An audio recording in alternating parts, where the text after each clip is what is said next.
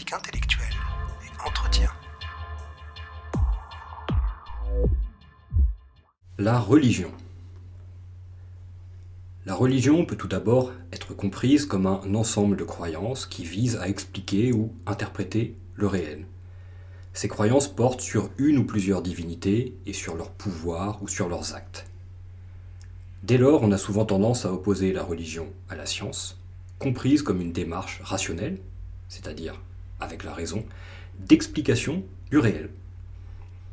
Il y a effectivement une opposition, au moins de façade, entre ces deux notions.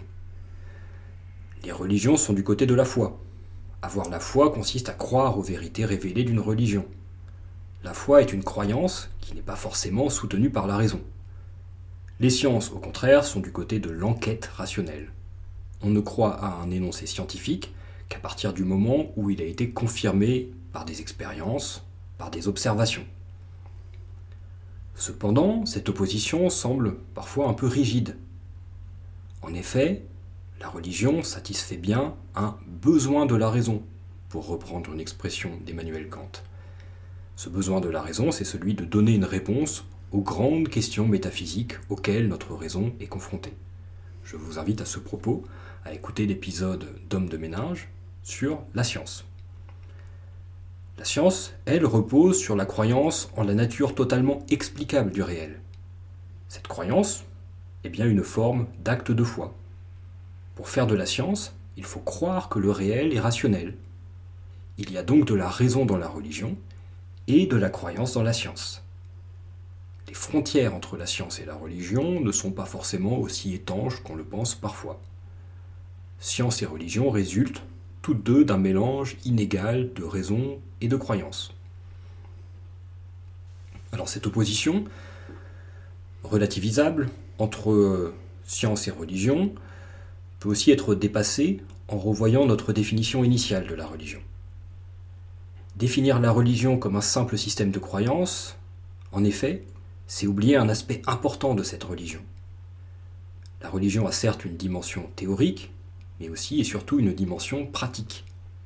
Les rites, les cultes, les rassemblements communautaires appartiennent à cette dimension pratique de la religion. La religion, avant d'être une théorie, c'est peut-être donc avant tout une pratique. On pourrait même faire l'hypothèse d'une pratique religieuse sans foi réelle.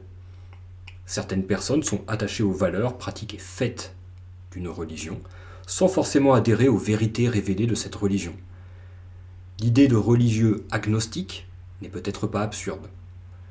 Après tout, de nombreuses personnes se définissent comme chrétiennes, juives, musulmanes, sans forcément adopter les dogmes de leur religion. Alors je viens de parler d'agnostique et donc d'agnosticisme. Je rappelle la distinction entre l'athéisme et l'agnosticisme, le fait d'être agnostique et le fait d'être athée.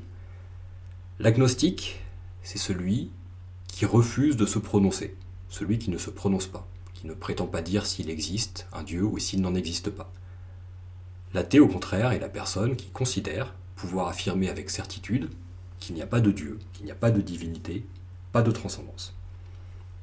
Revenons à notre sujet, la religion comme pratique, comme euh, pratique qui s'exprime à travers un certain nombre de cultes, de fêtes, de rites. Si on prend cette définition, l'idée moderne que la vraie religion devrait se limiter à la sphère privée est à questionner. Si la religion est moins une affaire de croyances privées que de pratique, elle a clairement une dimension qu'on pourrait dire publique. La pratique religieuse ne semble en effet pas se soucier, la plupart du temps, des frontières entre sphère privée et publique. Je ne suis pas religieux que chez moi ou dans mon esprit. Je le suis d'une certaine façon tout le temps, avec une intensité variable.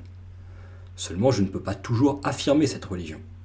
Certains contextes m'imposent une neutralité, que j'applique par prudence ou par respect des lois. Cela signifie donc que la séparation entre religion et politique n'est pas non plus rigide. En effet, toute religion se propose de régir, de réguler la vie en communauté. Il y a donc quelque chose de politique dans la religion.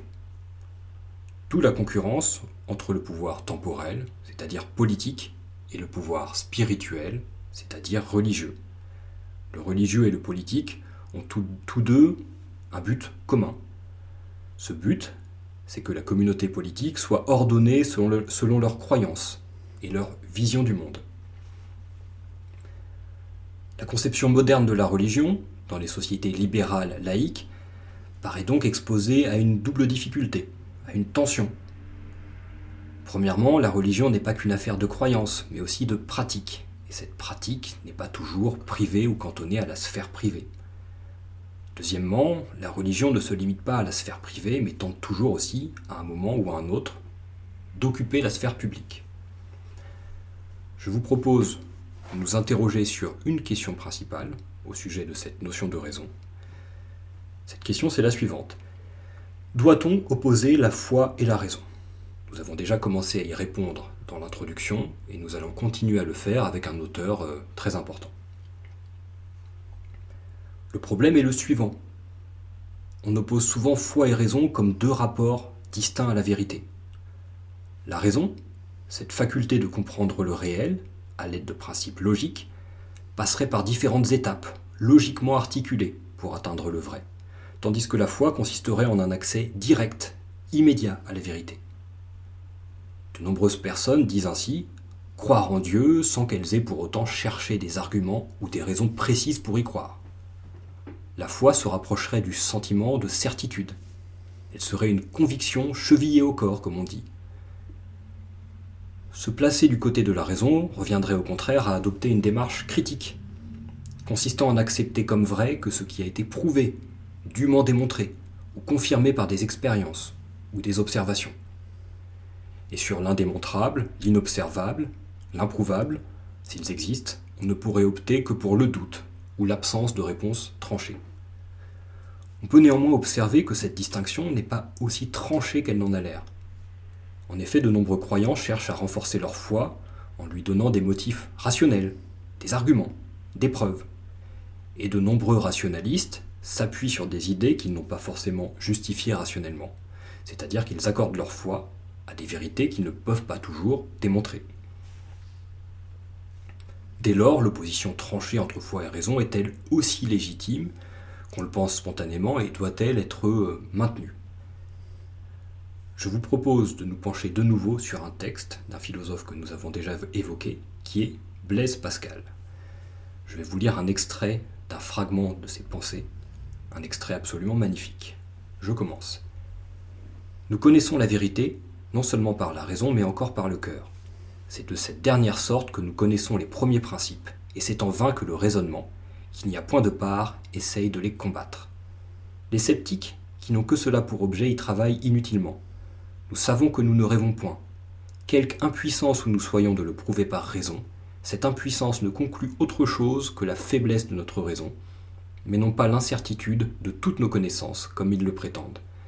Car la connaissance des premiers principes, comme qu'il y a espace, temps, mouvement, nombre, est aussi ferme qu'aucune de celles que nos raisonnements nous donnent.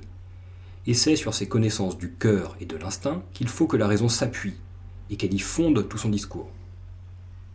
Le cœur sent qu'il y a trois dimensions dans l'espace, et que les nombres sont infinis. Et la raison démontre ensuite qu'il n'y a point deux nombres carrés dont l'un soit double de l'autre. Les principes se sentent, les propositions se concluent, et le tout avec certitude, quoique par différentes voies. Et il est aussi inutile et aussi ridicule que la raison demande au cœur des preuves de ses premiers principes pour vouloir y consentir, qu'il serait ridicule que le cœur demandât à la raison un sentiment de toutes les propositions qu'elle démontre pour vouloir les recevoir. Cette impuissance ne doit donc servir qu'à humilier la raison, qui voudrait juger de tout, mais non pas à combattre notre certitude, comme s'il n'y avait que la raison capable de nous instruire. Plût à Dieu que nous n'en eussions au contraire jamais besoin, et que nous connussions toutes choses par instinct et par sentiment. Mais la nature nous a refusé ce bien. Elle ne nous a donné au contraire que très peu de connaissances de cette sorte. Toutes les autres ne peuvent être acquises que par raisonnement. Fin de la citation. Pascal, ici, oppose deux voies d'accès à la vérité. La première voie, c'est ce qu'il appelle le cœur. C'est notre capacité à saisir des vérités de manière intuitive. On pourrait aussi appeler ce cœur l'intuition, c'est-à-dire cette capacité d'accéder au vrai de manière immédiate. Il y a ici un repère du programme à connaître, qui est le repère qui distingue ce qui est média de ce qui est immédiat. Ce qui est média, c'est ce qui passe par des étapes, des médiations. Par exemple, une démonstration mathématique est une voie d'accès médiate au vrai, puisqu'il y a différentes étapes dans la démonstration. L'immédiat est donc ce qui ne passe pas par des étapes. C'est grâce au cœur, donc pouvoir d'accès immédiat à la vérité, que nous accédons aux vérités les plus fondamentales, c'est-à-dire aux vérités de base, qui fondent les autres vérités. On peut prendre l'image des fondations d'une maison, qui assurent la stabilité du bâti. Tout comme les fondations sont là pour permettre à la maison de tenir debout, les vérités intuitives du cœur sont là pour que la connaissance soit solide, puisqu'elle puisse, pour qu'elle puisse pardon, tenir debout. Dans son texte, Pascal évoque notamment une vérité de cœur qui est ⁇ Nous ne rêvons point ⁇ En ce moment même, vous m'écoutez, vous savez que vous ne rêvez pas. Pouvez-vous pour autant le prouver avec euh, la certitude la plus absolue? Eh bien non, c'est impossible. Y a-t-il pourtant du sens à douter que vous n'êtes pas en train de rêver? Eh bien non, il n'y a pas de sens à douter que vous euh, que vous êtes euh, que vous n'êtes pardon, pas en train de rêver. Et c'est le cœur qui, sans démonstration, nous fait comprendre que nous ne rêvons pas. La deuxième source de vérité est la raison. Il y a des vérités de raison. La raison, c'est la capacité à saisir des vérités par le biais de médiation logique, des preuves, des arguments. Pour fonctionner, la raison doit se fonder sur des vérités du cœur, qui ont donc une priorité à la fois logique et chronologique. En ordre d'importance, nous dit Pascal, le cœur passe avant la raison. Ce cœur, on pourrait aussi l'appeler la foi, puisqu'il s'agit, comme la foi, d'une voie d'accès directe, sans preuve, à certaines vérités improuvables.